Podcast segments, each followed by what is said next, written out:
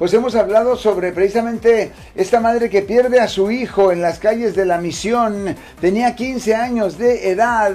Esto ocurre el viernes pasado, damas y caballeros. Dice la señora, yo no puedo comprender cómo esto pudiese haber ocurrido cuando mi hijo nomás iba a mi casa. He was walking home. Sheree Johnson dijo de su hijo, Davon Hen, que fue baleado a muerte en el distrito de la misión enero 8 eh, por otro joven aparentemente, Alex, y quería platicar que nos explicaras un poco sobre la diferencia de los cargos que se le pueden hacer a un chiquillo versus eh, eh, a un adulto que ha cometido el mismo crimen, que en este, en este caso es un asesinato. Well, generalmente ah, para los ah, menores, para los juveniles, cuando you know, las personas que no tienen sus 18 años, generalmente a ellos no les pueden dar vida en prisión aquí en el estado de California. Generalmente las sentencias máximas que les pueden dar son 25 años.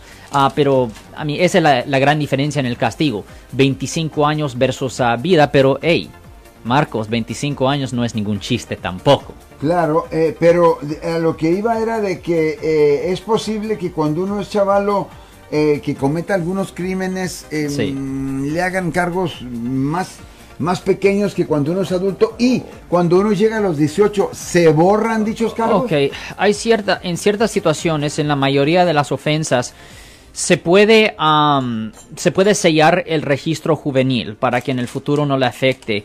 Pero le voy a decir que el sistema juvenil existe más primordialmente para rehabilitar, no es tanto para castigar como para los adultos.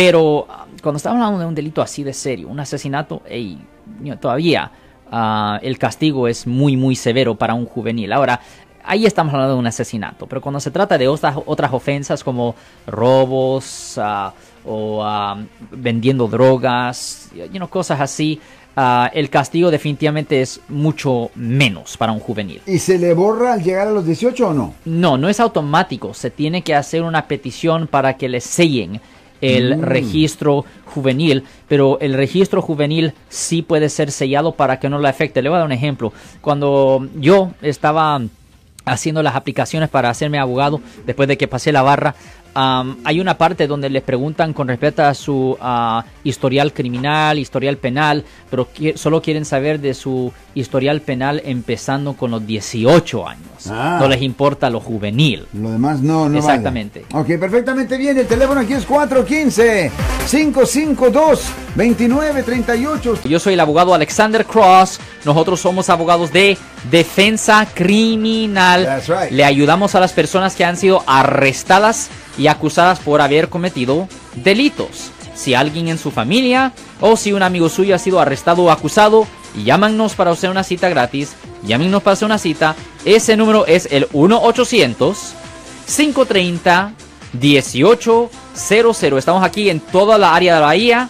1-800-530-1800. Y como siempre, por casos criminales, casos penales. Damos la primera cita gratis en nuestra oficina. Siempre estamos aquí todos los martes y viernes a las 12 y 35 respondiendo a sus preguntas con respecto a los casos penales. Y también nos pueden hacer preguntas en nuestra página de Facebook Live. Doctor Alex, abogado de nuevo, 1-800-530-1800, Bueno, vamos a la llamada telefónica, pero ya fuera.